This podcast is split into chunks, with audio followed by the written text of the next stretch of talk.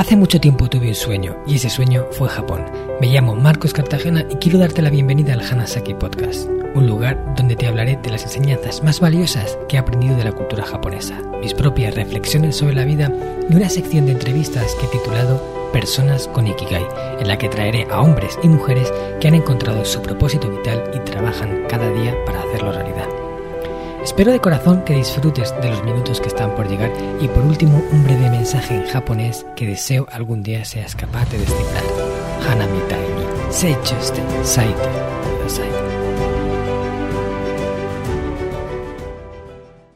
Hola a todos mis queridos oyentes de Hanasaki Podcast Creciendo con Japón. Anatani itsumo jikan ga nai o ataemasu ka? Te he preguntado en japonés si eres una de esas personas que siempre tiene la sensación de no tener tiempo suficiente que necesita, de ir con la lengua fuera de aquí para allá. Lamentablemente, esta es una sensación muy común, porque el mundo en el que vivimos va muy rápido y son muchos los aspectos de nuestra vida que tenemos que atender. Por eso, desde mi punto de vista, creo que es muy importante que aprendamos a gestionar bien el tiempo para que por lo menos lo usemos de forma que nos permita vivir sin estrés y que nos dé para llegar a todo. Para hablar de este tema, he traído al podcast a un experto en la materia. Se trata de Berto Pena. Es divulgador y formador de productividad personal desde hace 15 años, autor del libro Gestiona mejor tu vida o Eficacia para equipos de trabajo. También es creador del blog, canal de YouTube y canal de podcast Think Wasabi, donde cada semana sube contenido encaminado en ayudar a su comunidad a gestionar mejor su tiempo. En todos los formatos, vídeo, escrito y audio. Una auténtica máquina de entregar contenido valioso y gratuito. Berto es docente y speaker, imparte talleres, formaciones y conferencias, siempre tratando de ayudar a la gente a utilizar uno de los recursos más valiosos que tenemos, el tiempo. Yo soy testigo de la calidad que tiene, no solo como profesional, sino como persona. Él ha sido uno de los profesores con los que me he formado en el área de la productividad y sus clases fueron para mí una auténtica maravilla. Fue uno de los pocos tutores que valoré con un 10 en todas las categorías. No solo por su conocimiento, que es enorme, sino también por su buen trato al alumno y por lo bien aprovechadas que estaban cada una de las horas que compartía en su módulo. Desde entonces les sigo de cerca y soy un feliz consumidor de su contenido. Muchas gracias, Berto, por estar aquí hoy con nosotros y bienvenido al Hanasaki Podcast. ¿Qué tal estás? Marcos, un auténtico placer. Muchas gracias por recibirme en tu casa y muchas gracias a todos los oyentes que estáis ahí al otro lado. Un placer. Y después de esta eh, presentación, ¿qué voy a decir? ¿Dónde quieres que te mande los jamones? O, sea, no, gracias. Sabes que es, es un placer mutuo y encantado de poder charlar con vosotros de estas cosas, ¿no? Bueno, ya sabes que el placer es mío, como le digo a todos los invitados, porque entregáis vuestro tiempo para compartir con la audiencia y lo hacéis eh, sin ningún interés y, eso, bueno, dice mucho de vosotros. Y además yo elijo muy bien a todos los invitados, eh, siempre trato de que sean personas que realmente tengan esa vocación de, de por encima de todo, por encima de todo, eh, ayudar a la gente en el área que, que mejor dominan. Y sin duda tú eres una de esas personas. Bueno, pues gracias y, sí, es una de las, cosas que he intentado desde, siempre, ¿no? Y más que nunca se necesita, se necesita este tiempo y sobre todo cómo utilizarlo, ¿no? Hmm, genial. Bueno, vamos a arrancar por la pregunta que todos los invitados contestan nada más empezar la entrevista. Y es que nos hables de tu Ikigai, de tu propósito de vida y de cómo llegaste a encontrarlo. No cómo definiste este camino en el que ahora te encuentras. Bueno, pues el camino en el que me encuentro, como bien apuntabas antes, desde hace prácticamente 15 años lo encontré por puro accidente. Yo no buscaba eh, ser docente, ni formador, ni divulgador de productividad personal. Yo me acerqué y descubrí la productividad personal por necesidad. Eh, hace más de 20 años, en torno al 2001 aproximadamente, pues yo trabajaba en un puesto, tenía un puesto de dirección en una multinacional que estaba en la Bolsa de Londres, yo tenía un puesto de dirección de marketing a, nivel global y bueno, pues era una persona muy estresada, con muy poco tiempo, que no sabía trabajar y la cosa empezó a recrudecerse, em, empezó a empeorar y encontré la productividad buscando esas respuestas. Yo no sabía que existía este mundo de la productividad personal, de los hábitos que te ayudan a vivir y trabajar mejor. Lo descubrí, empecé con muchos errores y mucha paciencia a incorporar estos hábitos en mi vida y el descubrimiento y la revolución fue tan grande que dije, esto se lo tengo que contar a la gente. Eh, porque del mismo modo que, que deberían habérmelo contado a mí, pues me gustaría contarlo a otros, ¿no? Y así empecé. Yo buscaba un cambio también personal y profesional y de la, del descubrimiento por una necesidad, pues hice mi vocación, ¿no? Es ahora, yo voy a 15 años, ¿no? No sé si este es mi propósito de vida, porque quizás eh, lo siga buscando, llevo muchos años buscándolo, pero es lo que me llena y aparentemente sois muchas personas las que decís que, que ayudo y que aporto, así que qué mejor que, que estar haciendo esto, ¿no? Hmm. Sin duda, y yo creo que es un Ikigai en toda regla. O sea, esto que tienes entre manos es eh, una forma, pues eso, como yo digo, de, construir un mundo mejor y tú lo haces a través de, esa parte de ayudar a las personas a gestionar mejor su tiempo, a, poder hacer las cosas que realmente quieren en su vida, a dejar de estar quizás distraídos con las cosas no importantes. Y todo eso requiere su técnica. O sea, hay ahí un montón de materia que, de la que vamos a tratar hoy y que, aunque en una entrevista no vamos a poder sacar todo porque hay infinidad de cosas, pero espero que todos se vayan de aquí con, un conocimiento un poco mayor de cómo gestionarse, de cómo aprender a utilizar su tiempo con más prudencia y, con sabiduría. Eso es, eso es, claro que sí, pues a por ello. A por ello. Cuéntame, yo os cuento, cuéntame, yo os cuento. bueno, antes de eso, eh, quiero que nos cuentes también un poco brevemente por qué tu blog, tu canal de podcast y tu canal de YouTube se llama Think Wasabi, que eso es piensa wasabi. Y wasabi, todos los amantes de la cultura japonesa saben qué es. Esta famosa. yo, soy, un amante del wasabi, pero por, también por accidente. De hombre, parece que este hombre solo tiene accidentes, ¿no? Yo eh, vivía en Londres eh, cuando descubrí el wasabi. Era una, tenía poco mundo, por así decirlo. Yo no sabía lo que era el wasabi y en una preciosa mediodía de, de, primavera, pues salí con dos compañeros a, sabéis que en, muchas culturas, especialmente en Inglaterra y, Centro Europa para arriba, en cuanto sale, llega el buen tiempo, todo el mundo a la calle a, comer, ¿no? Y, y, bueno, fuimos a comer pues, comida japonesa, cogimos en un puesto los ventos, ¿no? Y me puse a comer y vi aquella pasta verde, así de color, y no sabía lo que era. Y, dije, bueno, esto es un guacamole en toda regla, ¿no? Y claro, cogí un cucharón, porque además era una porción, ah, para mi gusto, demasiado exagerada, y me, metí un cucharón en la boca. Y bueno, pues seguro que todos sabéis lo que pasa cuando te excedes con el wasabi. Hay, evidentemente que hay tolerancias, ¿no? Hay personas que lo toleran más que otras. Yo, el, eh, mi, mi, nivel de tolerancia era muy bajo y mis compañeros se fijaron en mí y me dijeron, Alberto, ¿estás bien? Y yo, no, estoy muriendo, o sea, literalmente. y bueno, eh, pasó la, el apuro y me quedé con el wasabi y me ha ido acompañando todos estos años porque me gusta, lo, lo, acompaño en otros platos y hasta mi barco se llama wasabi, ¿no? O sea que es, es una palabra que he utilizado en muchas ocasiones y en su momento cuando, en 2003, cuando creé el, el blog, pues en aquella época veníamos de la cultura muy, muy de Mac y de la, aquella campaña famosa de Think Different de, Apple, ¿no? Y, bueno, yo buscaba dos palabras, Think Wasabi, ¿no? Sin, sin buscar mucha, mucho sentido, pero me gustó la, el dominio estaba libre, cosa que siempre es importante. y, y, bueno, Think Wasabi, y así ha sido, ¿no? De, desde, pues eso, 2004, 2003, 2004, ¿no? Esa es la génesis de, o sea, me gusta de vez en cuando reírme de mí mismo o, no tomarme en serio y, y, eso es un homenaje a aquel momento tan, tan divertido que pasé.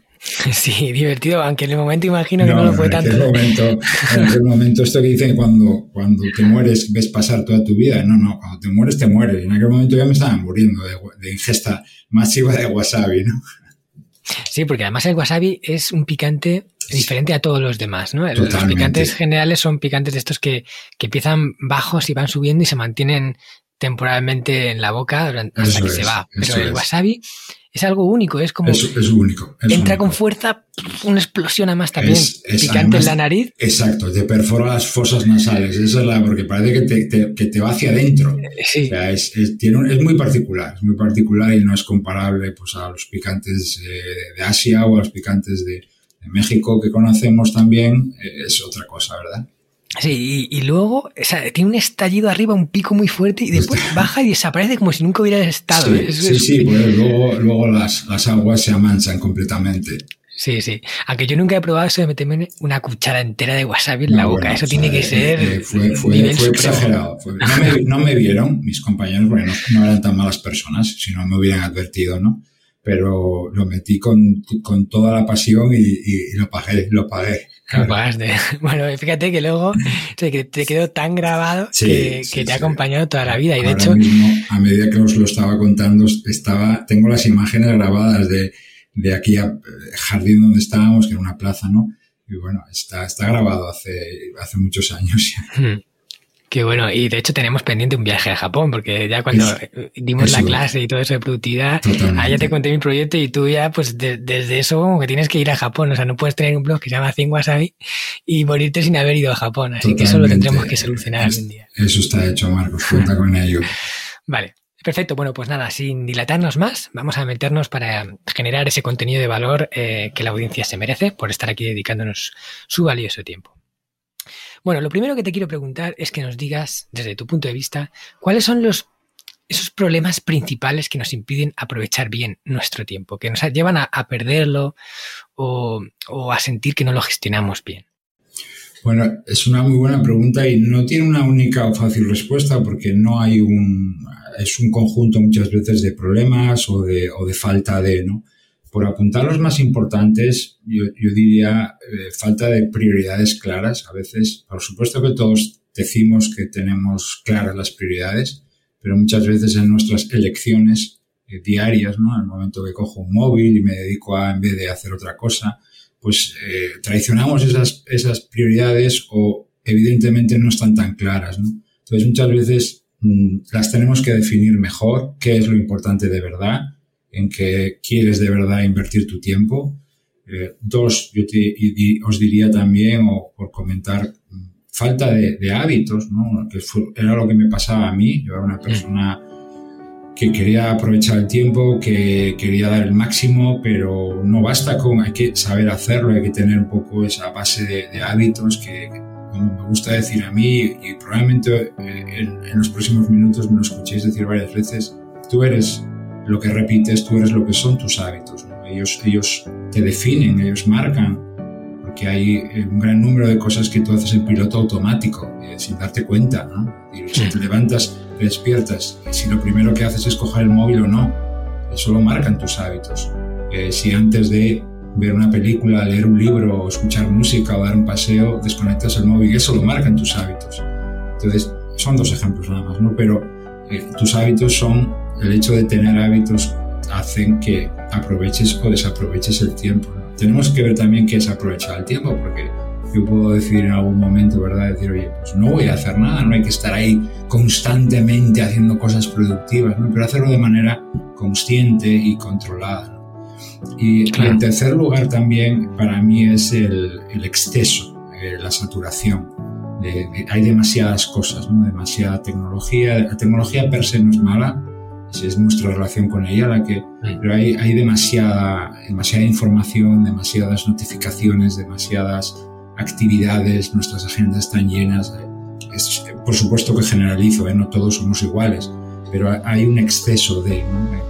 Esos son para mí tres, y, cada uno tiene sus propios problemas y hay más, pero la falta de prioridades o prioridades no muy bien definidas, la falta de hábitos o, o que no estén desarrollados lo suficiente, hábitos que te lleven hacia donde tú quieres o a lo que quieres ser, y tres, creo que hay que tenemos que reducir, que hay un exceso en general de, todo, ¿no? Y, especialmente se ve, no es únicamente, pero se ve mucho en la vida digital, que está saturadísima, ¿no? Sí, sí, sin duda.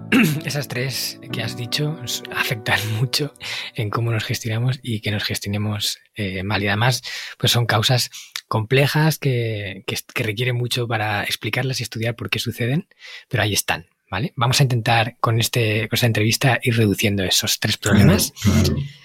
Y, también te quiero preguntar, ¿qué tenemos que desarrollar? O sea, para convertirnos en una persona capaz de administrar bien el tiempo y productiva, ¿qué tenemos que desarrollar nosotros mismos desde tu punto de vista? Vale, vamos a, seguir tirando, como acabas de decir, del hilo que he puesto yo para ir aterrizando sobre esas tres cosas y nos vamos a apoyar en estas tres problemas, pero también detrás de estos problemas están las soluciones, ¿no? Mm, yo lo primero que pondría por escrito, eh, y os lo propongo sin que parezca exagerado ni desproporcionado, escribe en una hoja eh, cuáles son las tus prioridades, qué es lo que quieres tener, conseguir o cómo quieres utilizar tu tiempo. Puede ser, pues mira, a mí me encanta pasar el tiempo online. Perfecto, es, tu prioridad, es tu objetivo. O me gustaría recuperar tiempo o encontrarlo, reconquistarlo para estar con mi familia, para leer, para empezar un nuevo proyecto, para recuperar un antiguo hobby que lo tengo perdido, para hacer ejercicio. Decide tú, pero es muy importante eh, eh, ¿Por qué ponerlo por escrito? No formular estas cosas de manera mental, eh, verbalizarlas, pero incluso poner negro sobre blanco en papel escrito. En esa hoja no hace falta escribir crimen y castigo, ¿eh? podemos, podemos escribir una media hojita, una cuartilla, medio folio, ¿no? Pero es muy importante eso porque es, esto es lo que quiero, esto es lo que me gustaría conseguir, ¿no? Que es posible que ya estés casi ahí o estés muy cerquita, pero ponerlo por escrito te va a dar una referencia de, lo, de lo que quieres. Para, ¿Por qué? Porque luego tu agenda, o tu día, o tu semana, como lo queramos, tiene que reflejar eso. Eh, y ahí es donde entra un poco la segunda parte, ¿no? De que vamos a conectar con lo que antes decía de la saturación. Yo siempre recomiendo, recomiendo, apunto, sugiero que a lo mejor hay que hacer un repaso por nuestra agenda, nuestra lista de compromisos, las cosas que tenemos, las actividades, eh, las redes sociales en las que estamos, las suscripciones, todo lo que, todo lo que llena nuestro día y lo contrastemos con esas prioridades. Es decir, pasemos una especie de filtro. Creo que tenemos que adelgazar en general. Tenemos mucha grasa digital. Creo que tenemos mucha, y de otra también, ¿no? Pero la digital es, es, es clarísima, ¿no? Sí. Entonces, pon todo lo que haces a día de hoy enfrente de ese espejo, que es esa lista que acabas de decir, y probablemente muchas cosas se caigan. Si has definido bien esas prioridades, yo quiero esto o, me gustaría conseguir esto, eh, la pregunta es, ¿todo esto que haces te acerca o te aleja a eso? Y cuando haces esa pregunta o esas preguntas de manera directa, honesta, transparente, cara, y muchas cosas se caen por su propio peso, ¿no? Y empiezas a decir, es que esto es una estupidez, no me aporta, no me... O no, o puedes llegar a decir, esto es una estupidez, no me, no me acerca, pero oye, me divierte y lo quiero eh, mantener de manera eh, consciente. Perfecto. Es tu tiempo, son tus prioridades, pero una de las cosas más importantes para mí es decidir de manera consciente. Y, oye, el, ser eh, consciente y, y, sobre todo controlar lo que haces, ¿no? Para, para que te acerque o no a lo que, independientemente de lo que sea. ¿eh? No tienes que estar todo el día aprovechando el tiempo, pero sí que, que, te acerque a, donde tú quieres ir o, hacia donde o hacia donde te quieres dirigir. Eso es para mí. Entonces, apuntaría esas dos cosas, ¿no? Primero, eh, escribir, aunque suene exagerado, ¿no? Pero formula, verbaliza esas prioridades, eh, hazlo con tus propias palabras, que resulte natural, y luego contrasta eso con tu agenda, con tu lista de actividades que, cómo gastas el tiempo, cómo lo empleas hoy.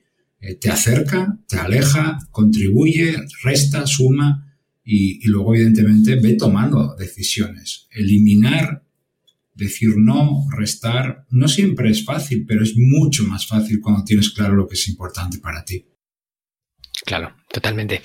¿Y, y qué recomendaciones nos puedes dar para priorizar mejor, porque a veces también lo que nos cuesta es saber lo que realmente queremos, ¿no? Y establecemos unas prioridades que en realidad no se ajustan a lo que en, el fondo eh, creemos que es importante y ponemos por encima otras cosas que no dejan de llenar de paja nuestra vida. Entonces, ¿puedes darnos alguna recomendación que nos ayude a priorizar bien, a, establecer esas prioridades y, y poner, poder seguirlas? Es muy importante esto, Marcos, porque al menos eh, es mi, es mi visión, es, hoy en día es muy fácil crear falsas prioridades. Eh, confundimos intereses o deseos con prioridades. Eh, yo veo un vídeo en YouTube de alguien, estoy poniendo un ejemplo al azar, ¿eh? veo un vídeo de YouTube donde alguien me habla de unos hábitos, por ejemplo, y eso suena bien. La persona que lo cuenta pues es muy resuelta, o me lo transmite con una claridad que yo... Y eso resuena de alguna manera con algún deseo interno que tengo yo o algún interés.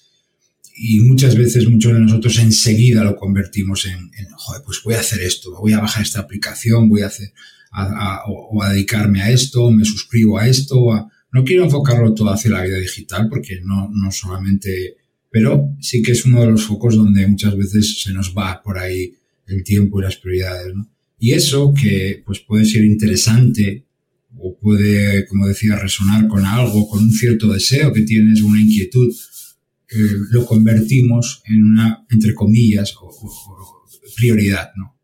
Y esto muchas veces yo lo llamo falsas prioridades, ¿no? Y hay que saber detectarlas, ¿no? Entonces, para definir bien una prioridad, que es una prioridad, algo que de verdad tira de ti desde dentro, algo que de verdad eh, te hace parar todo. Cuando voy a poner un ejemplo muy obvio, pero que nos va a ayudar a, ver esto claramente, ¿no? Si yo eh, le pasa ahora mismo algo a, algún miembro de mi familia y me envía un mensaje, paro todo lo que estoy haciendo. Es, es muy evidente esa, ¿no? Pero es, para sencillamente trazar una línea que podamos ver, ¿no? Entonces, eso tira de mí, ¿no? O, aportar a los demás eh, algo a lo que he consagrado mi vida en los últimos 15 años es eh, esto. Yo trabajo solo, después de tantos y tantos años trabajando con equipos eh, muy numerosos, yo desde hace 15 años trabajo solo y tengo que ser ultra cuidadoso con lo que hago y lo que no hago. Entonces, tengo que pasar muchas veces el filtro de, mis prioridades. Y una de mis prioridades es aportar a los demás. Eh, que lo que hago, que mi tiempo, una parte de mi tiempo esté destinado a, a, mejorar la vida de otras personas. Y una de las preguntas que, que me hago, y eso tira de mí desde dentro, sea, casi desde mis tripas, ¿no? Es una prioridad real, porque la quiero, porque me llena, porque eh, también me permite vivir, hay que pagar las facturas, por supuesto. Y entonces, cuando tengo que elegir, me pregunto, ¿y esto me acerca o me aleja? Entonces, lo primero, volviendo, quiero conectar también mis respuestas con lo que vamos viendo hacia atrás para que no parezca todo inconexo. Vale. Eh, un poco desarrollando lo que hemos empezado a hacer, de escribir ¿no? esas prioridades, dejarlas reposar también. ¿no? Es muy importante. Las prioridades, por supuesto, pueden e irán cambiando con el tiempo. Las personas somos distintas, ¿no? Vamos cambiando los objetivos, las, el entorno, las circunstancias, ¿no? No pasa nada por ir cambiando de prioridades. Es totalmente natural. Pero es muy importante ese ejercicio que antes te proponía, os proponía de escribir esas prioridades, reposarlas también, ¿no? Dejarlas enfriar, volver a, a verlas al día siguiente o unos días después y sobre todo ver si de verdad, ¿no? pero es, eh, son prioritarias y tiran de ti, ¿no? Y, eh, da igual la prioridad que sea. A mí hay personas que me dicen, Berto, es que me da un poco apuro decir que una de mis prioridades es ganar cuanto más dinero mejor. Yo, ¿qué apuro? Es tu prioridad. Eh, ¿Quién soy yo ni nadie para jugar unas prioridades u otras? Lo que es importante es que cada persona las defina muy bien, porque ¿cómo vas a salir a navegar sin, un instrumento de navegación, sin un rumbo? es dificilísimo hoy en día priorizar si no tienes claro eh, lo que quieres, ¿no? Es, facilísimo decirle sí a, mil cosas, ¿no? Entonces, volviendo a esa casi casilla cero o casilla uno, sería definir nítidamente tus prioridades, ¿no? Eh, y, y, dejarlas reposar para asegurarte de que son. Eh, asumiendo, como decías, priorizamos, asumiendo que somos personas. Y yo, pues, me puedo equivocar, yo puedo tener claras mis prioridades pero pues a lo mejor mi plan de trabajo para hoy o, pierdo el tiempo. Bueno, soy una persona, no soy una máquina. En algún momento la voy a fastidiar, voy a meter la pata. Pero sin esas prioridades sería peor. Sin esas prioridades estaría más perdido y me equivocaría más y me alejaría de ellas, ¿no? Y esa sensación de, joder, se ha pasado un día entero, no sé lo que he hecho en todo el día. Sé que he hecho un montón de cosas, pero lo importante no lo he hecho. Eso es mucho más fácil vivirlo y lo, y lo digo con rotundidad porque he estado en, en, ese, en ese país, he vivido ahí muchos años. Eh, sin esas prioridades definidas, es muy fácil caer en eso. Hmm, totalmente. Así que las escribimos y luego también las dejamos reposar un poco para ver si realmente se conectan con lo que tenemos dentro. Exacto, exacto. Una no poner ahí cualquier cosa. Claro, una segunda lectura, una tercera. Es una lista tenla cerca para trabajarla, para redefinirla. Eh, no, evidentemente no vas a estar redefiniendo y, reescribiendo de cero tus prioridades cada semana, ¿no? No tiene sentido, porque si son de verdad, van a quedarse ahí un tiempo. Pero tenerla cerca, ¿no? Para repasarla, para, eh, como probablemente comentaremos a continuación también, eso es lo que, es, con eso es lo que vas a construir tu día, tu semana, ¿no? Porque, como decía antes, tu día y tu semana tiene que, que reflejar esas prioridades. Porque si eso es lo que quieres, enséñame tu día, ¿no? A mí es una de las cosas que muchos clientes cuando les choca, ¿no? Que ah, no, yo tengo claras mis prioridades. ¿Me enseñas, por favor, tu, si no está amable, tu agenda, tu calendario? Ahí es donde se ve. Las, o, cuéntame cómo distribuyes el día. Ahí es donde se ve las prioridades reales. No, como decía antes, las, las falsas. La palabra falsa prioridad suena muy, quizás muy negativo, muy contundente, ¿no? Vamos a llamarlas para suavizarlo, pues las prioridades espejismo, ¿no? Que suena un poco más onírico. Eh, pero, pero al final es eso, que se caen por su propio peso. Si son reales, te digo que tienen que estar en tu agenda, o, o si no, a partir de ahora lo estarán, ¿no? Entonces, reposarlas y trabajarlas, redefinirlas, y luego decir, ya estoy contento, estoy contenta, esto refleja lo que quiero o a lo que aspiro. Venga, pues ahora vamos a seguir dando pasos. ¿no? Vale, genial. Y luego otro tema que, que al final va todo conectado eh, es la, la, parte de la procrastinación, a ver si lo digo bien. Pero es difícil a ver, Pero eso es porque no caes mucho en ella, Marcos. Yo, yo, como soy un procrastinador nato, eh, pues la digo muy bien. Eh, seguro que lo sabéis, ¿verdad? Pero gente que la primera vez que, que hable de ella en público, eh, perdón por la, por la anécdota, pero me acabo de acordar ahora, la estoy reviviendo, fue una charla y dice, es que siempre estáis poniendo mm, términos anglicismos. Y yo, no, no, señora, esto proviene del latín, o sea, ya, ya entonces se hacía, el del latín procrastinare, eh, ya entonces, esto viene de lejos.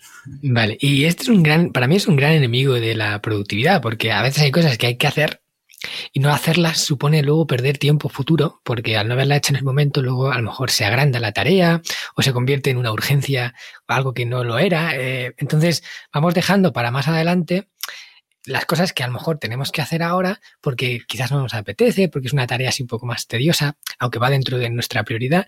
¿Y, cómo luchamos contra eso o cómo la aplacamos un poquito? ¿Tienes alguna técnica, estrategia que tú utilices? Sin duda, eh, como, os decía, precisamente porque soy un procrastinador eh, que viene de lejos y, desde pequeñito, cuando mi madre me decía, Albertito, arregla tu habitación, y yo, ya lo haré. O sea, esto, esto yo, lo llevo practicando muchos años, ¿no? Lo, hacemos todos. Lo hacemos tienes experiencia entonces en la materia. lo hacemos todos, evidentemente en diferente grado, ¿no? Y, y, a unos nos afecta, como dices. Hay diferentes procrastinaciones, ¿no? Por ejemplo, la más, que es la que apuntabas, la más obvia, la más obvia no, la, la, a la que más caemos, a la que más caemos es en la, bueno, pues es algo, tenemos que hacer una tarea y es pesada, o es mucho trabajo, o no nos estimula, o dice, dice esto ya, hoy no es el día, ¿no?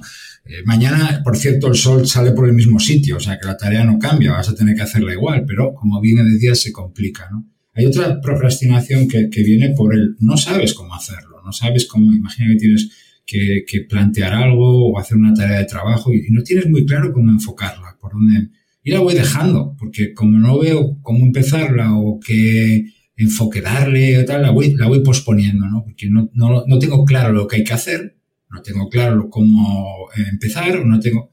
Y hay una tercera procrastinación de las más comunes que es por, por temor. Voy a poneros un ejemplo. Yo tengo que hablar con mi pareja o con mi jefe o con mi jefa un tema delicado y, oye, pues eh, hay personas que pues a mí pues me, me, incomoda a veces y lo vas posponiendo, ¿no? Hoy no es el día porque no está de buen humor, ¿no?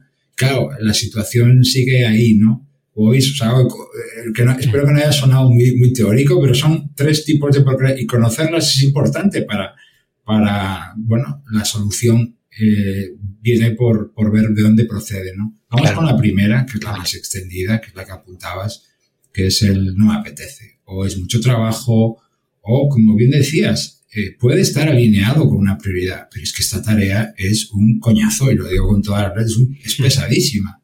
Bueno, yo lo que hago es dividirla, dividirla en partes más pequeñas. ¿no? Es, es mi técnica que no, no tiene ningún misterio, pero a mí me funciona muy bien.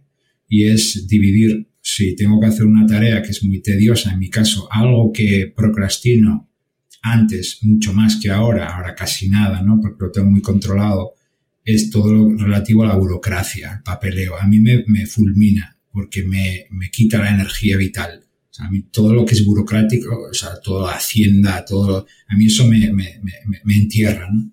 Entonces, para evitar posponerlo, que puede traerme a más problemas de, sí, especialmente. Pues, claro, claro, pues lo voy haciendo en tramos, lo voy haciendo en partes, ¿no? Entonces, una tarea que en vez de tragarme, por así decirlo, una tarea toda la escalera, pues voy haciendo peldaños, ¿no?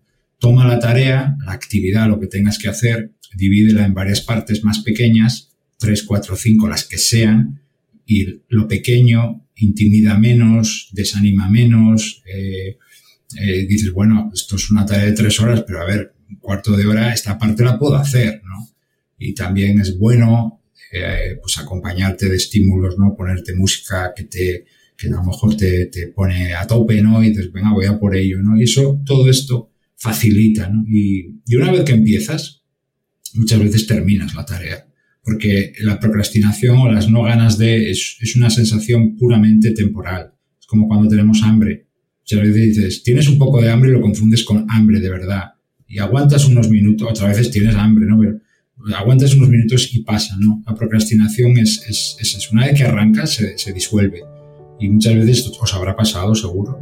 Empiezas una tarea que no, que no querías y al final, caray, la terminas. Y dices, bueno, pues he empezado, he cogido velocidad y, y la he terminado. Porque claro, era simplemente tu mente, que en ese momento hay un diálogo interno que es tremendo, porque la mente además te te va a montar unos eh, pretextos y unas eh, disculpas. Hoy, hoy no es el día, mañana vas a estar mejor, fijo que sí. O sea, te, te hace unas promesas que es, que es tremendo lo que te cuenta la mente, ¿no? Entonces también conocerte, ¿no? Y yo tengo ya mis, mis eh, mecanismos para decir, hey, voy a hacerlo hoy porque mañana eh, la bola de nieve va a ser mañana o la semana que viene va a ser mayor y no voy a disponer del tiempo que tengo hoy. ¿no? Siempre creemos que mañana vamos a tener más tiempo y nunca es así por rara vez. ¿no? Totalmente. Bueno, pues nada, espero que esa técnica eh, os ayude a todos los que nos escucháis, dividir la tarea que a lo mejor es grande y os da pereza en, en partes más pequeñas. Y luego claro. ir, ir, haciendo esas partes, decir, venga, pues yo me centro en hacerla esta y luego la siguiente, ya, la siguiente ya, ya vendrá. Pero entonces así es como que engañamos un poco a nuestra mente de no ver a lo mejor algo tan grande. Sí, sí, me parece muy interesante. Eh, es así, hay, hay muchas más fórmulas, ¿no? Eh, eh hacer un pacto contigo mismo, contigo misma para regalarte un premio al terminarlo, ¿no? Eh, bueno, es, simbólico, pero es una manera también de como de gamificar esto, ¿no? Oye, pues si, si lo haces, luego te regalas un rato de, bueno, esas, esas cosas. A mí la que mejor me funciona desde siempre y lo hago casi constantemente, no digo a diario, pero cada semana, es la divide y trocea, la técnica de divide y trocea, ¿no? Que es la que acabamos de comentar, ¿no? Es en vez de ascender la escalera peldaño a peldaño en vez de de cinco en cinco, ¿no? Y a mí me funciona muy bien. Vale, genial. Pues nada, vamos con lo siguiente. Eh, la dispersión. O sea, este para mí es otro de los enemigos. Estamos haciendo algo y nos dispersamos. Eh, de repente nos ponemos con algo que no tiene nada que ver. Eh, luego volvemos a la tarea. Luego nos ponemos con algo que tiene que ver. Y algo que podríamos haber hecho a lo mejor en media hora, lo hacemos en una hora y hay media hora ahí extra que no tenía por qué estar ahí, pero ahora está y quizás se ha ido en aspectos poco relevantes. Entonces, ¿cómo haces tú y qué recomendaciones nos puede dar para mantener una atención más focalizada en una tarea y eh, acabarla, ¿vale? Eh, antes de ponerte con otra cosa, dispersarte o, o, o que una interrupción sí. te lleve por otro lado. Sé que es un tema complejo, pero bueno, ¿qué nos puedes decir? Es la pregunta o el tema o el punto más importante de todos. No necesitamos tiempo. Eh, yo creo que es una de las frases que más hemos decidido, hemos, hemos pronunciado, perdón, todos en nuestra vida, ¿no? Eh, no tengo tiempo, me falta tiempo, ojalá tuviera más tiempo, ¿verdad? Creo que es algo que hemos, hemos dicho todos alguna vez y sin duda lo hemos escuchado. Y no es tiempo lo que nos falta, sino es esa, esa, esa presencia y esa atención para, para terminar o para hacer lo que estamos haciendo. La multitarea, que es esto que apuntas también, es, es, es terrible y viene muy de la mano de nuestra falta de hábitos para concentrarnos, ¿no? Hay un eh, profesor divulgador que se llama Gregorio Luri que tiene una frase, quiero decirle que es, es de él, ¿no? y la frase dice, la atención es el nuevo coeficiente intelectual. Para mí, el que una persona sea capaz de estar aquí ahora, presente, eh, haciendo lo que sea, leyendo un libro, viendo una película, haciendo una tarea, eh, hablando contigo, Marcos, y esté presente sin distracciones mías, sin multitarea mía y sin interrupciones de los demás, acabo de contaros ahora los tres enemigos de la atención, distracciones y la multitarea provienen de ti y las interrupciones provienen de los demás. Hmm. Eh, evidentemente, aquello que proviene de mí es más fácilmente eh, eliminable o, al menos reducible, ¿verdad? Y lo otro, bueno, las interrupciones. Entonces, el que yo eh, tenga más capacidad de atender viene del ejercicio. La atención es un músculo que cuando se ejercita, pues se fortalece y cuando no se ejercita se empobrece. Entonces, la capacidad de atender, yo era una persona especialmente de estudiante, pero ya también con veintipico años, mis primeros años de carrera profesional, con una, voy a, voy a ser súper generoso o muy generoso conmigo, con una deficiente capacidad de atención. Y ahora, con 50 años, tengo una altísima capacidad de concentración. Y no es porque desayune distinto que lo hago, sino es porque me entreno la atención, eh, es decir, eh, la cuido. ¿Por qué?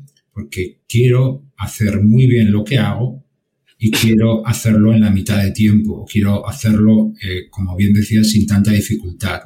La atención es la llave de todo en cuanto a gestión del tiempo. Para mí, esta es mi visión y, por supuesto, que al final es solo mi opinión, ¿no? Pero, pero la atención es la llave de que una persona aproveche la media hora que tiene o la hora que tiene. ¿no? Y este mundo ultra conectado y ultra distraído en el que vivimos o que estamos construyendo, que hemos construido, no favorece eso. Entonces, para que yo empiece a estar más centrado en lo que hago, eh, necesito empezar a, apagar eh, focos que tengo a mi alrededor.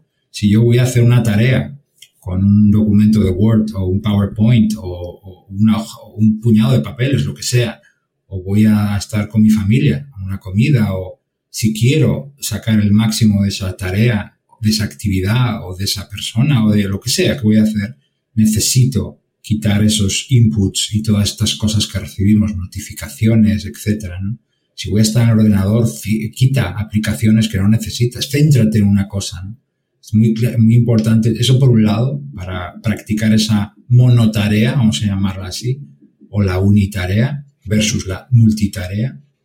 Eh, a mí no me, paran de llegar cosas, como a cualquier persona, pero yo aquí ahora una sola cosa a la vez, esa es un poco la idea. Pero para eso, esta idea que es fácil de contar, eh, no es tan fácil de practicar. Entonces, para practicarla hay que tener un mínimo de preparación.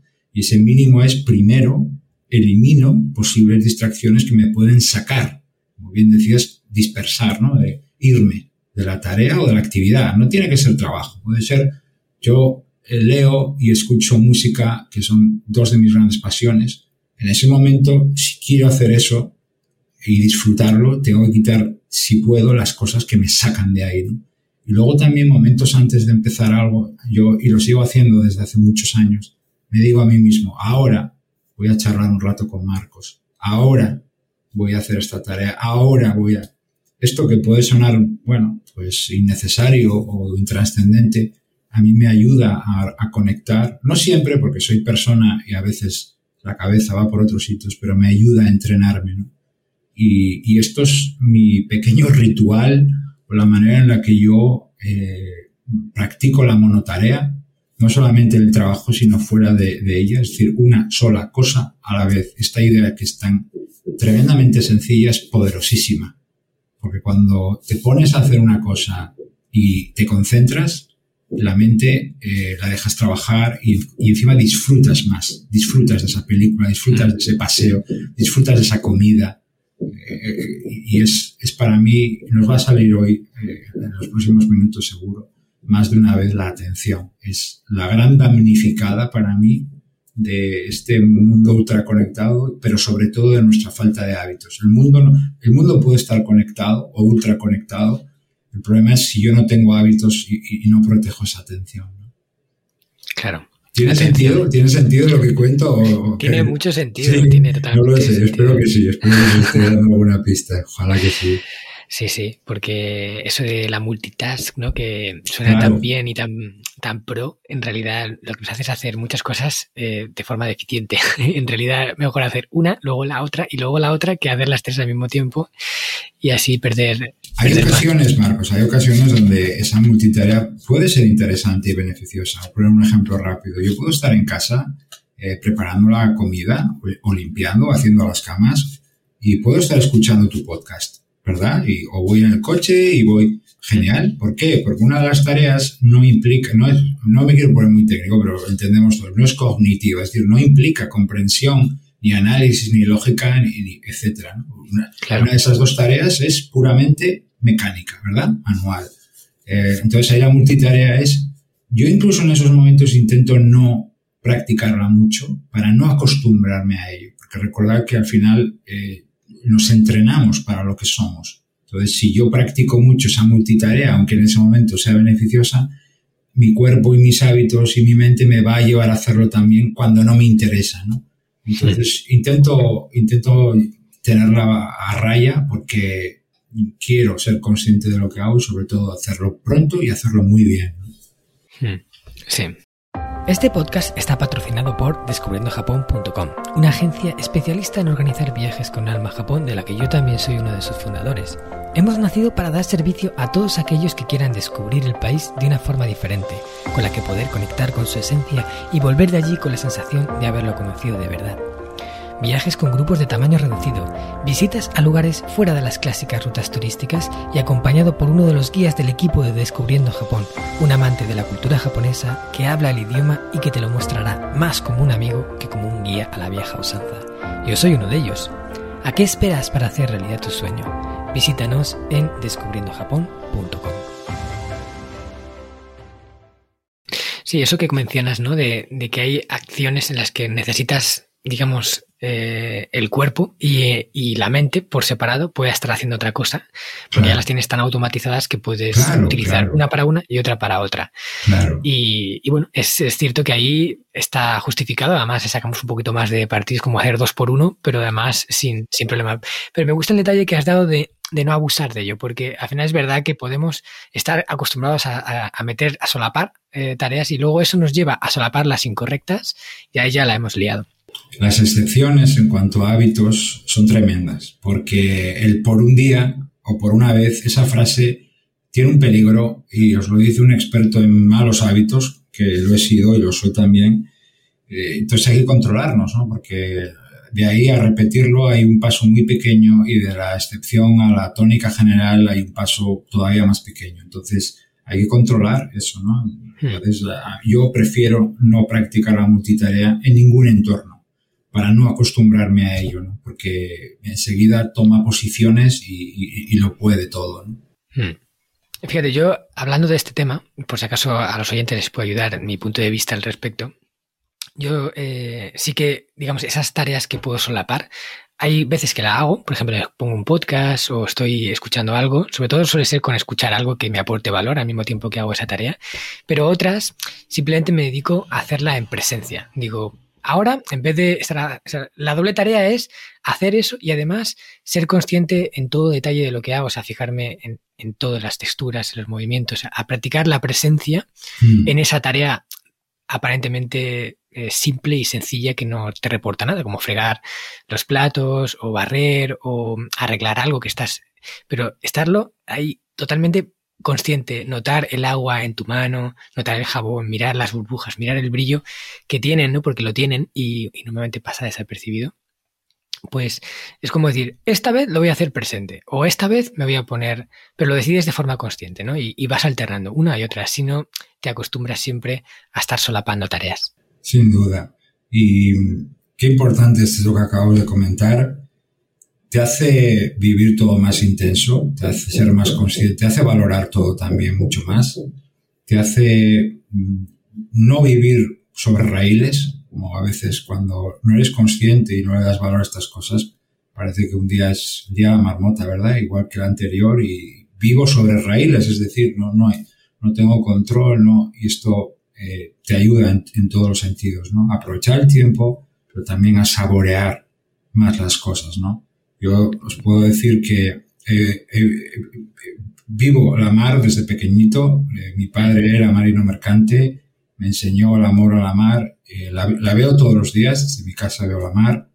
Y cada vez que la miro intento verla por primera vez y tener esa conciencia cada uno vemos estas cosas de forma diferente, pero son ejercicios, en el fondo, que te entrenan para el uso de tu tiempo, pero también a la vez, como bien dices, te ayudan a tomar conciencia de lo que haces y muchas veces a valorar y a saborear con más intensidad esas cosas que, son tu vida, porque es lo que eliges hacer.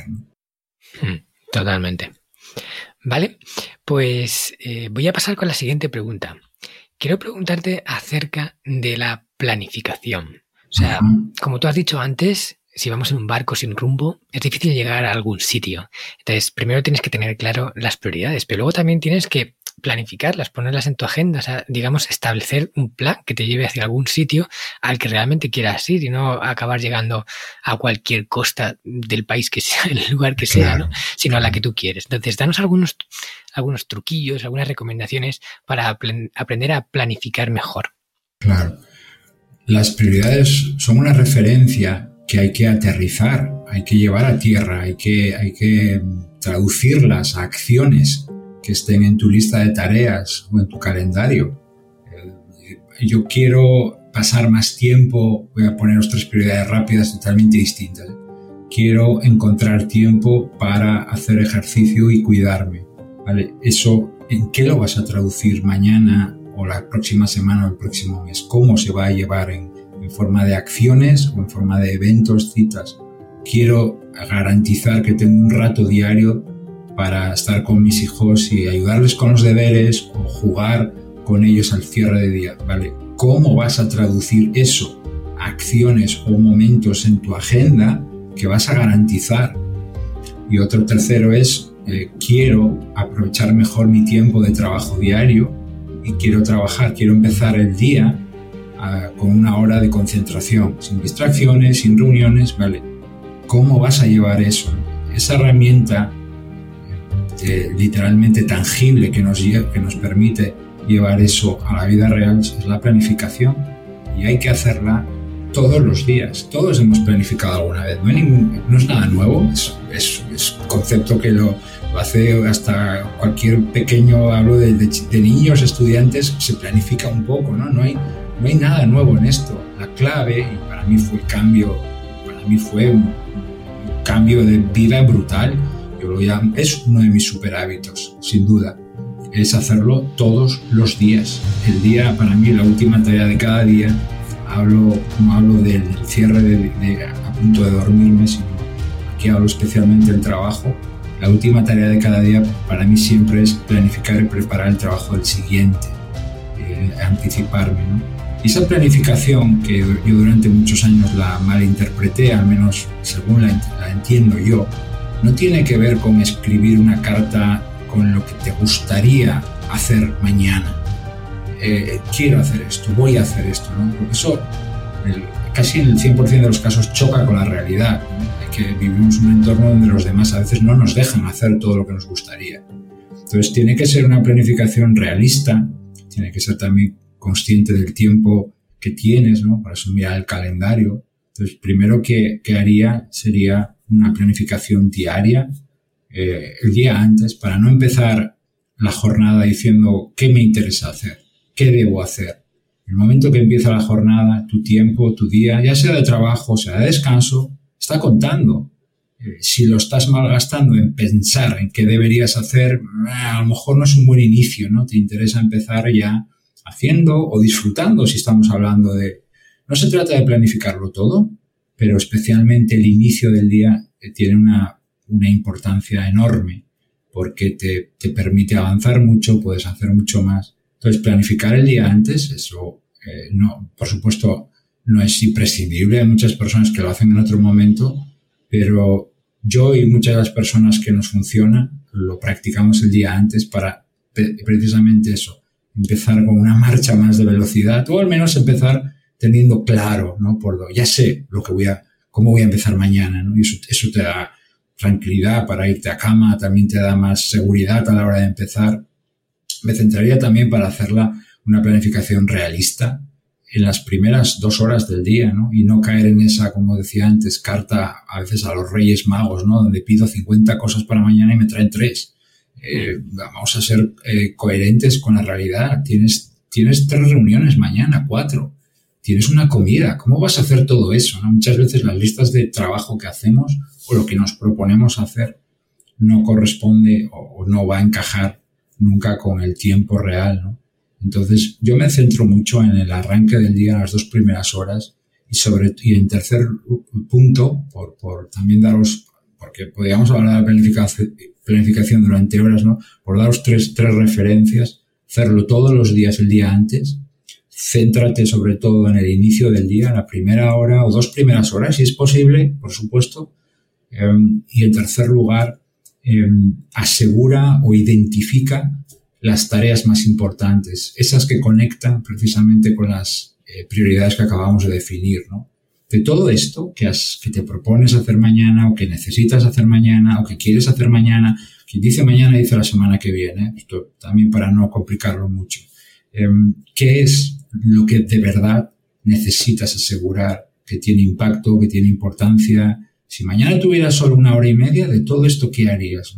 Y ahí, esa priorización de la que hablábamos antes, Marcos, ahí, ahí es cuando es más fácil hacerla, porque tienes claro lo que es importante para ti, ¿no? ¿Puedes equivocarte? Claro, por supuesto. ¿Me voy a equivocar? Bueno, hay posibilidades, pero es, todo esto va sumando y te va acercando a, acertar más, ¿no? Entonces, yo me centraría también, para no extenderme mucho, en esos tres puntos, ¿no? La regularidad no funciona, lo digo porque lo he probado ya mil veces, no funciona la planificación cuando se hace de vez en cuando, o cuando solo la hago si veo con el agua al cuello, cuando hay mucho trabajo. Eh, no, no, no, no se puede estar sano comiendo solo bien los domingos. O sea, eh, necesitas hacerlo de manera constante y regular, ¿no? Y la planificación, para que funcione, tiene que ser diaria para mí, eh, después realista, céntrate en las primeras horas, dos primeras horas, que tienes, no, no tienes muchos imprevistos y puedes centrarte en, por ejemplo, toda la mañana, perfecto, Cuanto más puedas planificar, más vas a poder cumplir ese plan, ¿no? Pero también vivo, ¿verdad? Como muchos de nosotros en el mundo real y a veces la realidad es implacable. Y eso, ese plan que nosotros construimos luego choca, se da de bruces con imprevistos, con reuniones que teníamos, etcétera, ¿no?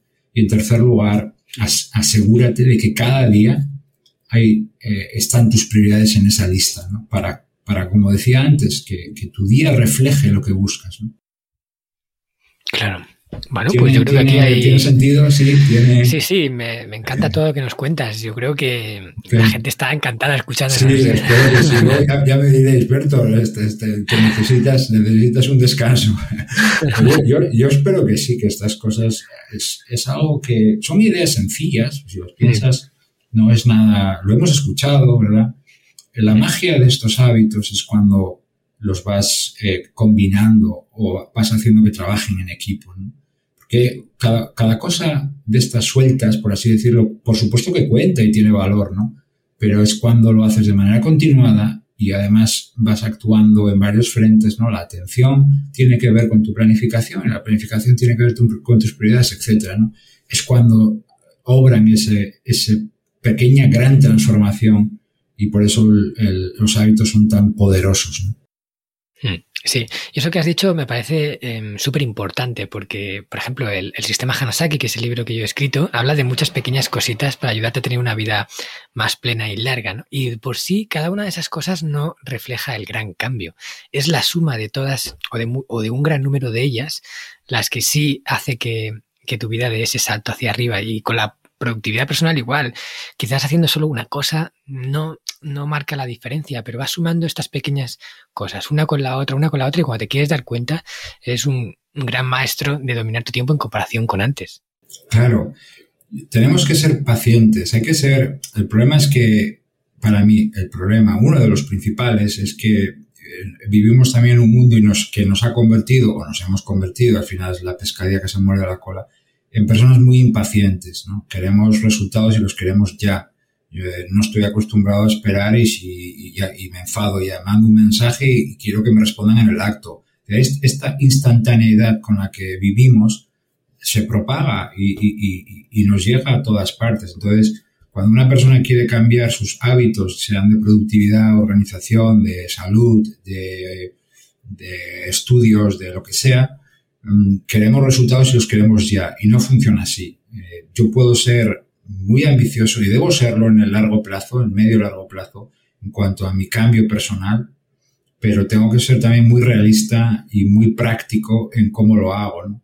Antes hablábamos de trocear del peldaño a peldaño, ¿no? Y conecta totalmente con tu filosofía, que también es, es la mía, porque compartimos muchísimas cosas, afortunadamente, y, y es esa, o sea, lo mini. Yo soy un fan de lo mini y de lo micro. A mí no me des cambios, dame mini cambios. No me des objetivos, dame micro objetivos. No me des... Es, así porque todo... No es que haya hecho o haya conseguido grandes cosas en mi vida, pero de algunas estoy muy orgulloso. Y todo lo que he conseguido, hasta donde yo tengo memoria, lo he hecho dividiendo y escalón a escalón y peldaño a peldaño. Pero cuando tú le propones a una persona avanzar en pequeño, y, y esto me ha pasado con muchos clientes, pues tuercen el gesto porque no suena ambicioso, no promete mucho, es como conformarse con poco, ¿no?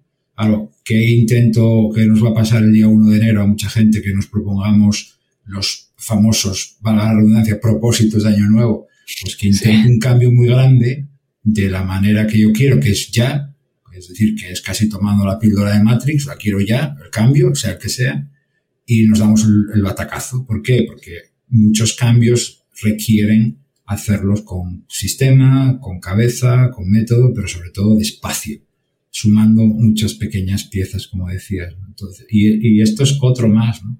Entonces tenemos que reaprender que ese cambio y que las piezas se conectan mejor y con más solidez cuando son más pequeñas, eh, porque tienes más control de ellas, porque puedes ajustarlas mejor, porque, porque cuesta menos cargar con ellas, pero muchos de nosotros parece que estamos programados para hacerlo rápido, pronto y a lo grande, ¿no?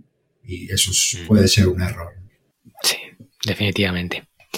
Vale, y ya, bueno, hay un montón de cosas que te preguntaría, tampoco quiero tenerte aquí interminablemente eh, en la entrevista, así que quiero hacerte una última pregunta. Eh, quiero que nos hables de cómo tú personalmente haces para levantarte pronto por las mañanas. Yo creo que levantarse pronto por las mañanas es una buena forma de aprovechar el día.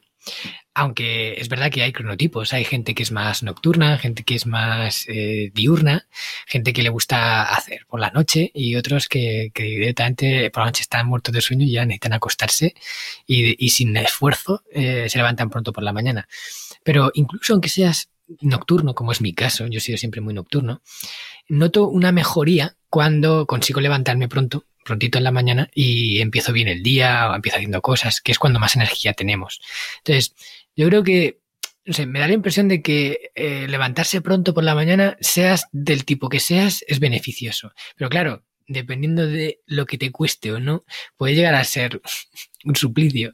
En mi caso es una de mis grandes luchas. Siempre, eh, cada mañana, luchando contra el despertador. Entonces, no sé si tú has pasado por lo mismo, o sea, que decir, eras una persona nocturna y, has cambiado un poco para levantarte pronto y has aplicado alguna técnica o algo que te ayude especialmente en esto, o directamente ya tenías facilidad y no has tenido que trabajar aquí.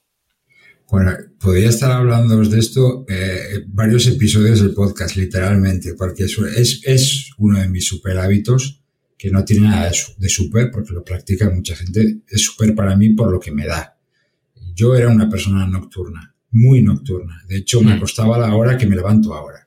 Es, una, pasa. Y se puede cambiar. Pero, primero, tienes que tener claro el por qué. No, eh, se puede ser productivo o productiva, se puede llevar una vida totalmente plena con diferentes horarios. Primera idea. O sea, no parece como que hay que levantarse. Eh, yo os voy a decir el por qué, y contaros el por qué yo cambié, ¿no? Y fue una, recuerdo una conversación en aquella, época yo vivía en Sudáfrica y hablando con mi jefe, eh, yo era una persona que llegaba muy tarde a la oficina, teníamos libertad de horario, ¿no? Entonces, me acostaba tarde porque me quedaba en casa trabajando con ordenador, bueno, todo, todo esto, ¿no? Que ya sabemos. Y yo me convencía de que funcionaba muy bien así, porque, bueno, a esas horas pues no hay llamadas, no hay muchas cosas, bueno, pero a esa hora yo estaba fundido ya. Entonces hacía un trabajo, sacaba cosas adelante, pero me, me llevaba más y no lo hacía con la calidad. Y, él me decía esto, Berto, cuando buscas eh, rendir más o cuando quieres sacar más al día, o cuando, y me dijo estas tres cosas, ¿no? Yo te recomiendo esto, valóralo, empieza pronto, empieza fuerte, empieza ganando. Él se refería con estas tres cosas a la importancia de empezar el día pronto, que no tiene que ser levantarte a las 5 de la mañana, puede ser un poquito antes de lo que lo haces hoy, pero esa media hora, a lo mejor, esa, esa hora, lo que tú decidas, te va a dar algo o te va a dar ese extra para lo que tú buscas, ¿no? Empezar fuerte, él se refería a algo que hemos hablado anteriormente, que es tener claro por dónde voy a empezar, qué voy a hacer. Vas a hacer yoga, vas a salir a correr, vas a hacer, vas a hacer tu primera tarea del día, vas a leer, qué vas a hacer, pero no empieces el día y qué hago, pues con un café, pues estoy con el, con el móvil leyendo el timeline. Bueno, si eso es lo que quieres hacer, estupendo, ¿no? Y tercero, empieza ganando, él se refería a, empezar con tus prioridades, empieza por una por una tarea que, te reporte o bien beneficio personal o que te enriquezca, que sea una tarea de trabajo que te haga avanzar, ¿no? Que yo me hizo pensar y me hizo cambiar poco a poco, ¿no? Entonces, es, es el cambio del que más agradecido estoy, junto con el de haber entrenado mi atención. Lo practico desde hace tiempo eh, y lo hago tanto en días de trabajo como en días de fiesta o de, o de descanso. ¿no? hay que saber hacerlo. Eh, porque no se trata ahora de decir mañana ya verás, pongo ahí el despertador dos horas antes, me ha pasado con muchos clientes. No funciona. No, funciona porque hay, hay varios cambios que primero hay que hacerlo gradual, muy gradual. Entonces, si yo me, voy a poner, vamos a poner un ejemplo para entenderlo. Si yo me levanto habitualmente a las 8 y quiero a partir de ahora hacerlo a las 7, una hora menos, tengo que aproximarme a esa hora lo primero, tengo que garantizar el mismo número de horas, con lo cual tengo que acostarme antes. Punto uno. No se trata de restar horas al sueño, porque eso es, eso es una bomba que va contra tu productividad y tu nivel de vida y tu salud. El descanso nocturno es uno de los grandes, lo dejamos para otro día eso, Marco, pero es uno de los grandes damnificados de nuestra mala gestión a veces. Entonces, tengo que garantizar el mismo número de horas. Dos, algo gradual progresivamente. ¿Qué es progresivamente? Pues, por ejemplo, cada dos o tres días, levántate cinco minutitos antes. Cinco. Es decir, pon el despertador cinco antes. De manera que el cuerpo se va acostumbrando. Tercero, las cenas. Las cenas, claro, si yo estoy acostumbrado a cenar tarde y a cenar fuerte, pues el descanso y me va a costar acostarme y me va a costar descansar. Entonces tiene que ir de la... Y, en cuarto lugar, tengo que ser consistente. Si yo durante la semana, y esto le pasará a muchas personas, me levanto a las 6 de la mañana y luego el sábado y el domingo me levanto a las 12 de la mañana, a la semana siguiente el cuerpo se ha descolocado con esos dos días, sábado y domingo, ¿no? Entonces, sin decirte que te levantes a la misma hora como hago yo, aunque te lo recomiendo para que el cuerpo no desacostumbre, tiene que ser regular, ¿no? Esos cuatro puntos, por recapitularlos, eh, rápido, bueno, también ver un poco el por qué, si es que el, que lo quieres, ¿no? Hazlo, eh, acostúmbrate a acostarte antes, hazlo de manera gradual, poquito a poco. Eh, tengo que tener cuidado con esa, con las cenas también para adelantarlas y aligerarlas, muy importante. Y finalmente la regularidad, que cuando haya fiesta o haya descanso, no haya un salto o una diferencia enorme con mi, si no el cuerpo se va a descontrolar. Claro. Claro, luego llega el fin de semana y nos levantamos a las tantas porque no hay nada que hacer. Y todo el trabajo de la semana que teníamos, luego tirado para. Al, final es, es un poco lo que hablábamos al principio, prioridades, ¿no? Yo cuando descanso, yo no estoy, por supuesto, trabajando, todo lo contrario. Pero, ¿por qué me levanto pronto? Porque quiero disfrutar a lo mejor de ver amanecer, de leer o de escuchar música en silencio, cosa que es una maravilla porque eh, no, hay llamadas, etcétera. Entonces tienes que ver un poco quiero hacer yoga, que, quién lo haga, ¿no? Quiero salir a correr. Cada persona, incluso cuando hay descanso, puede decidir hacer otras cosas, ¿no? Pero es tu decisión y tiene que responder a tus prioridades. Vale. Bueno, pues yo creo que aquí hay buenas recomendaciones y bueno, mil gracias de verdad eh, por todo lo que has contado. Creo que es súper generoso por tu parte y bueno, yo creo que la entrevista ha quedado estupenda. Así que vamos a pasar con el cuestionario Crecemos Juntos ya para darle la guinda final a la entrevista, pero antes quiero darte un pequeño espacio para que nos cuentes, oye, eh, la gente que te ha escuchado, le ha interesado lo que has dicho y quiere seguir aprendiendo más de ti, quiere seguir viendo esos tips de productividad. Entonces, ¿dónde puede encontrarte? ¿Qué nos recomiendas tú para ellos? Pues hay dos espacios ahí donde lo apuntabas un poco al principio, ¿no? En YouTube, en mi canal de YouTube de Cinco Wasabi, o si buscas Berto Pena, y en mi podcast, el podcast de Cinco Wasabi, donde semanalmente pues hablo de estas cosas y comparto contigo pues mi, experiencia, tanto individual, personal, de forma directa, como la que aprendo de otras personas, pues de, de todos, de todas estas cosas, de cómo vivir de la mano de los hábitos y de cómo aprovechar. Creo que son dos lugares además entretenidos para, porque es información que consumimos de manera pues ágil. Mis podcasts nunca duran, mis episodios son pequeñitos, son, son pildoritas, ¿no? Y es, es el estilo que le he querido dar lo mismo que mis, eh, mis vídeos de YouTube, que son directos, de, no, suelen exceder los 10 minutos, pero y es un buen lugar para encontrarme, ¿no? Y por supuesto LinkedIn es, es una red en la que estoy, la única en la que estoy realmente. Y si queréis conectar por ahí, pues encantado y muy agradecido además. Hmm. Pues nada, yo recomiendo a todos los que nos escuchéis que le sigáis, porque, eh, bueno, ya lo veis, súper generoso a la hora de aportar. El contenido que tiene es de mucha calidad. Yo lo consumo, lo sigo. Y además, eh, transmite por todos los formatos. Así que te gusta escrito, tienes. Que te gusta audio, tienes. Que te gusta el vídeo, también tienes. O sea que hay de todo. Y si luego puedes hacer algún entrenamiento con él, alguna formación para profundizar, pues ahí ya eh, veréis eh, muchísimo contenido más y, podéis realmente sacarle jugo a todo esto.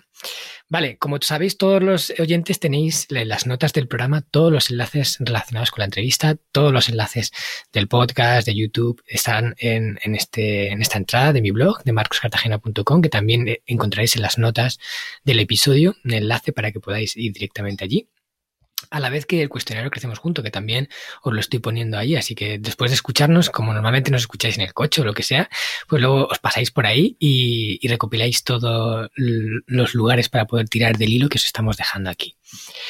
Vale, Berto, pues vamos a, a, ello. Te voy a hacer una serie de preguntas que le hago a todos los invitados iguales. Es el cuestionario Crecemos Juntos y es una forma de ver tú a nivel personal cómo haces para evolucionar eh, en diferentes aspectos. Te voy a pedir que nos recomiendes, por ejemplo, un libro, una película, etcétera. Y bueno, simplemente la contestas y nos das una pequeña explicación de por qué, sin detenernos mucho. Y vamos con ello, si te parece. Venga, por ello. Venga, vamos. A ver, dinos un libro eh, de desarrollo personal o un libro que tenga un contenido que, que, te pueda enriquecer, que a ti especialmente te haya aportado y quieras recomendar a la audiencia. Pues recomendaría, por eh, también seguir en la línea de la que estábamos, un libro de un autor que se llama Gary Keller, eh, que se llama La única cosa, eh, The One Thing. En, en, español tiene dos títulos porque se ha editado en diferentes momentos. La única cosa de Gary, Gary Keller. Y ahora precisamente de esto, la importancia de fijar esas prioridades y, si tuvieras esa única cosa, ¿cuál sería? ¿no? Entonces, por conectarlo también con, con lo que hemos hablado, ese sería, y a mí es un libro, no tengo grandes libros de, que me, que me impulsan, pero es un libro que he leído varias veces y supongo que eso cuenta, ¿no? Eh, que cuando vuelves a un libro varias veces es por algo y este libro lo he leído tranquilamente cuatro veces. Y es, sí, es un libro que, algo me dice que lo volveré a leer, ¿no? La única cosa de, One Thing. Gary Keller es autor. Y si tuviera, si pudiera meter otro, que porque soy un fan, un fan de los estoicos, eh, las meditaciones de Marco Aurelio. Pero bueno, eso ya es para, para nota. Ese también es muy bueno, yo lo tengo aquí en, en mi lista de, de, pendientes. Y bueno, es que recientemente la cultura estoica, la filosofía estoica está muy extendida y es que, bueno, yo eh, estoy fascinado con todo lo que estas personas ya sabían y ya predicaban hace dos mil años. Eh, sí. O sea, una forma de vida que si cualquier persona siguiera, su vida solo podría hacer que mejorar. ¿no? Y, y, eso es una sabiduría antigua que está ahí. O sea que, que bueno, gracias por la recomendación. Lo voy a poner también ahí en, en los libros recomendados por tu parte. Vale, dinos una película que te ha inspirado, una película que recomiendas a la audiencia, de esas que también te deja un pozo, que te aporta. Bueno, aquí podría escribir o podría hacer un podcast. Es mi gran pasión el cine y, además vocación frustrada, eh, aunque he trabajado en cine, pero eh, podría mencionar 50. Voy a mencionar una histórica que es Ben Hur, eh, por la cinematografía, por la historia también. He podido leer el libro, que es un libro de, un general de, eh, norteamericano, se llama Lee Wallace, y es Ben Hur, el clásico de Charlton Heston, de, además tiene una banda sonora espectacular. Y es una película que siempre me ha llenado, la historia es una historia larga, profunda, eh, muy personal. También la asocio a momentos de, con mis padres que no están conmigo ahora, ya se fueron hace, hace años, ¿no? Y probablemente pues conectas con esa película por muchos motivos, ¿no? Tanto lo que te cuentan, cómo lo cuentan, como los recuerdos. Y bueno, pues es como, son sensaciones, ¿no? El cine, lo mismo que la literatura y otras artes, eh, lo, vives y lo revives, ¿no? Y, la banda sonora, que es, eh, yo soy coleccionista de bandas sonoras, la banda sonora de Ben Hur, pues es una, para mí de las más grandes de la historia y Miklos Rocha es el, compositor y, acompaña ¿no? a esta obra tan increíble. ¿no? Y me inspira, me inspira esa película a, a muchas cosas, ¿no? A ser, intento eh, recordar mis inicios, intento mejorar, intento también eh, ser fiel a, mi gente, etc. Vale, genial. Pues ahí queda en la lista de, de Crecemos Juntos. Diros también un hábito que practicas de forma frecuente y que te proporciona beneficios y que no sea el típico hábito que ya sabemos que es positivo, como hacer ejercicio, meditar, sino algo que a lo mejor hayas descubierto hace poco o que creas que no es tan frecuente y que quieras recomendar a la audiencia. Pues voy a recomendar uno que es muy sencillo en cuanto lo escuchas, que parece que no, no llama la atención, o al menos eso es lo que me parece a mí, pero yo lo, lo pongo y lo he puesto dentro de mi lista de mis 10 super hábitos y es este, y es, es un hábito de orden y de organización, que es devolver a su sitio lo que utilizas en el momento. Sé que suena sencillo, pero es tremendamente útil. Lo practico desde pequeñito, es algo que no, no he adquirido recientemente, es algo que he aprendido de mis padres y el momento que utilizo algo, sea de trabajo, sea haciendo una reparación, sea en la cocina, sea inmediatamente devuelvo eso a su sitio. Te da una tranquilidad y una paz mental y un orden que me ayuda a preocuparme de lo importante y no de cosas pequeñas. No, llama la atención, es pequeño, pero para mí es un súper hábito. Por supuesto, los que has mencionado, ¿no? el ejercicio, levantarme pronto, la atención, pero este es menos común o no, o no, es, o no es tan rimbombante, ¿no? Por lo menos eso me parece a mí. Claro, sí, me gusta que contéis pues ese tipo de hábitos que a lo mejor no sean tan comunes para que vayan surgiendo nuevas eh, dinámicas, no sea siempre lo mismo, porque ya sabemos que hay hábitos muy, muy buenos como hacer ejercicio que, que sientan genial y, la gente que lo practica pues tiene muchos beneficios de ahí. Pero bueno, me gustan estos pequeñitos hábitos tan un poquito que pasan más desapercibidos, pero que oye, aplicándolos te llevas ahí un punto. Me gusta, me gusta eso de devolver las cosas a su sitio. Yo también intento practicarlo, ¿no? A veces se te, se te pasa, ¿no? Pero Claro, porque a lo mejor no, dispones del tiempo luego para reorganizar o lo que sea, pero bueno, es mm. importante. Vale. Dinos una frase de estas, un aforismo, una frase que te acompaña, que tenga ahí una, un lema que sea para ti como un mantra. Pues mira, también conectándolo con lo que hemos hablado hoy, y yo lo conecto con la mar, y hablando de los clásicos, es una frase de Séneca que dice, no hay viento favorable para el que no sabe a dónde va. Y es algo que yo aplico en la mar también, a navegar y en la vida, y es eso, la importancia de tus prioridades, de tener ese, ese faro, ese foco, ese GPS, ese, llámalo como quieras, pero tener claro hacia dónde vas, qué es lo que quieres, qué es lo importante para ti, porque si no tenemos claro eso, eh, ya per se la vida es difícil, eh, creo que es mucho más complicado todo cuando no hay esa referencia, ¿no? Y, es, y es, más fácil eh, equivocarse al elegir cuando no hay esa referencia. Entonces, ese viento, si quieres que sea favorable y no siempre va a ser así, por supuesto, pero es más fácil acercarte a ello cuando sabes a dónde vas. ¿no? Si no, da igual lo que hagas, da igual las teclas que pulses, eh, te va, nos va a costar, porque yo me incluyo, por supuesto, acercarnos. No, no hay viento favorable mm. para el que no sabe a dónde va. Qué buena frase. Muy de acuerdo con eso. Muy de acuerdo. Más acorde con lo que hemos estado hablando antes. Claro, claro.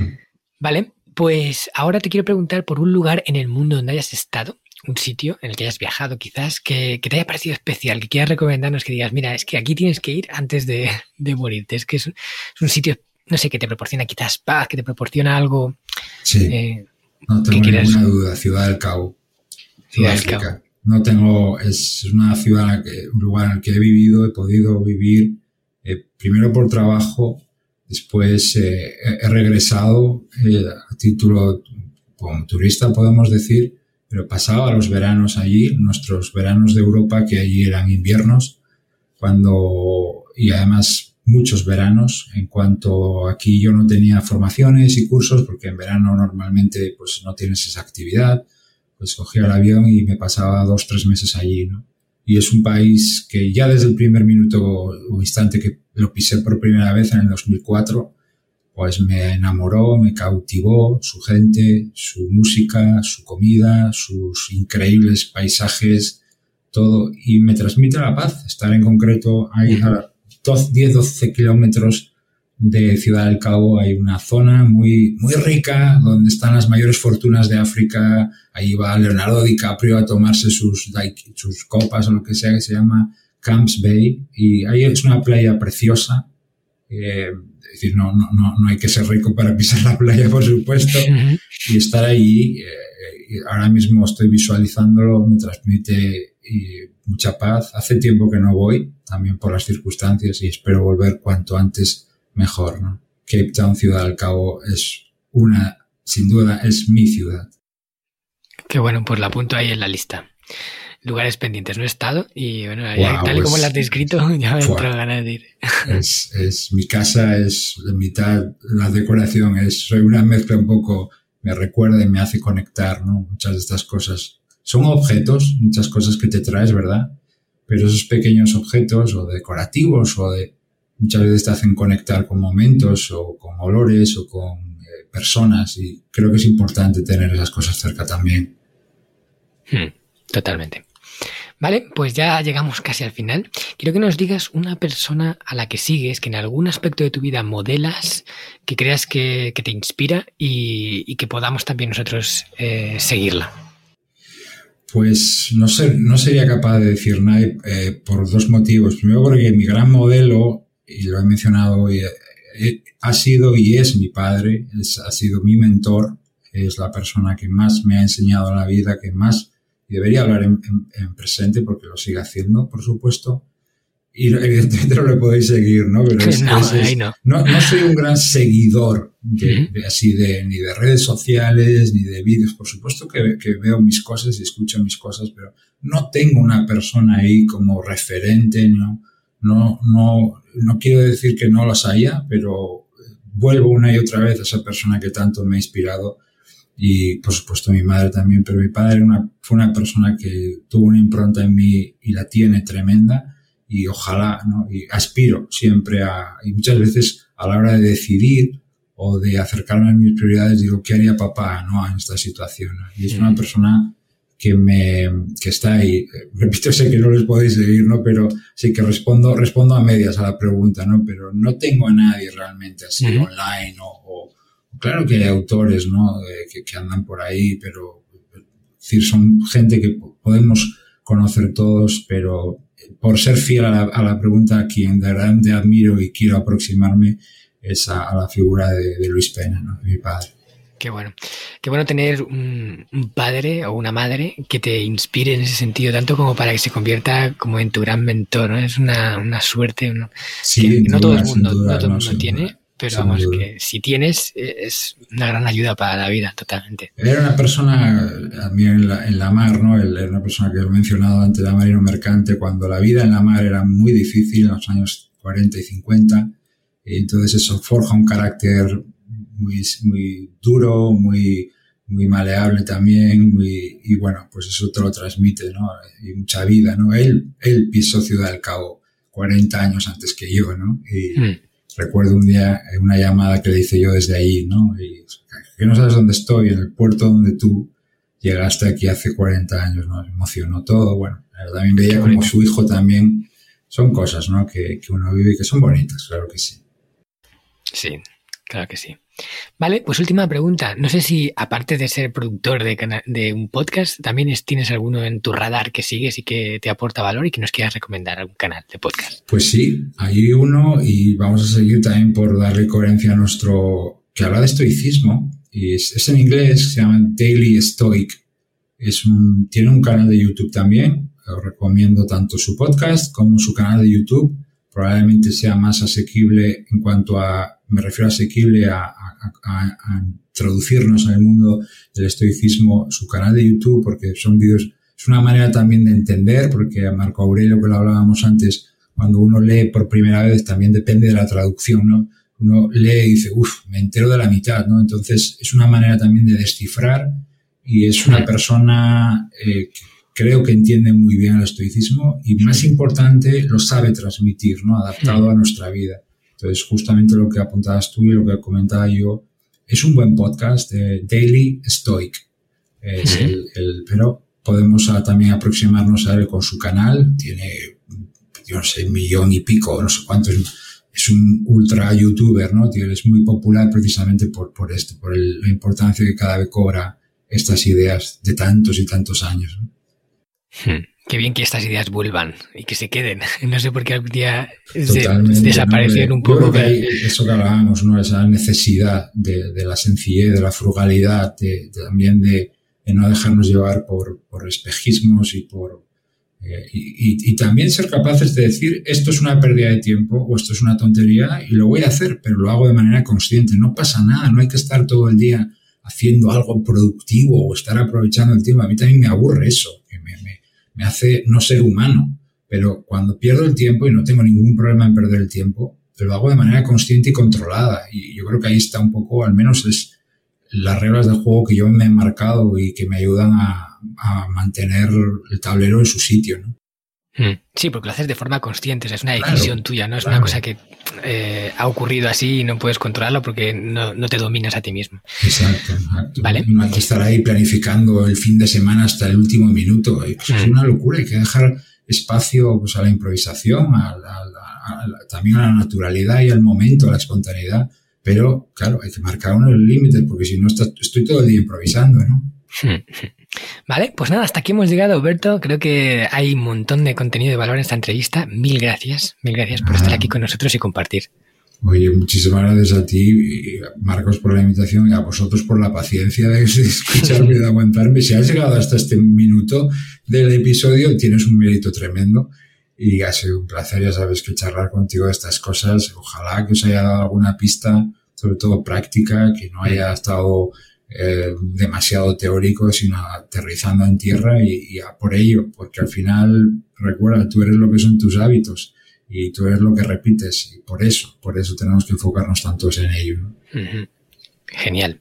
Bueno, y a todos vosotros los que nos escucháis, como siempre os digo, eh, por favor, si te ha gustado este episodio, si crees que tiene valor, que, que quieres regalarle unos minutos de tiempo a alguien que conoces, compártelo con una persona. O sea, elige a alguien, una persona, y envíaselo de la forma en la que quieras, por WhatsApp, por email, por Facebook, por el canal que tú quieras, pero compártelo porque así no te guardes esto que te ha servido y, otra gente también pueda disfrutarlo y así me ayudas a, a llegar a más personas.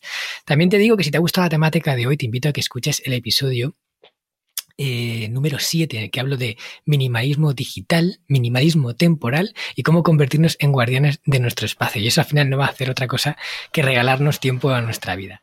Ahora ya sí, eh, me despido. Y Shoni o sea este. Sayonara, minasan.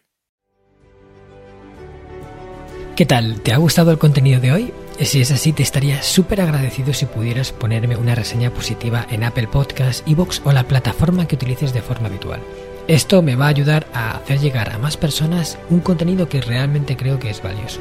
También te recuerdo que todos los oyentes del podcast tenéis la posibilidad de descargar de forma gratuita el primer capítulo del libro del cual soy autor, El Sistema Hanasaki, los nueve pilares de Japón para una vida centenaria con sentido y además un pequeño ebook complementario que he escrito y titulado Los 27 superalimentos de la dieta japonesa, donde hablo de aquellos alimentos que según se cree ayuda a los japoneses más longevos a vivir hasta los 100 años.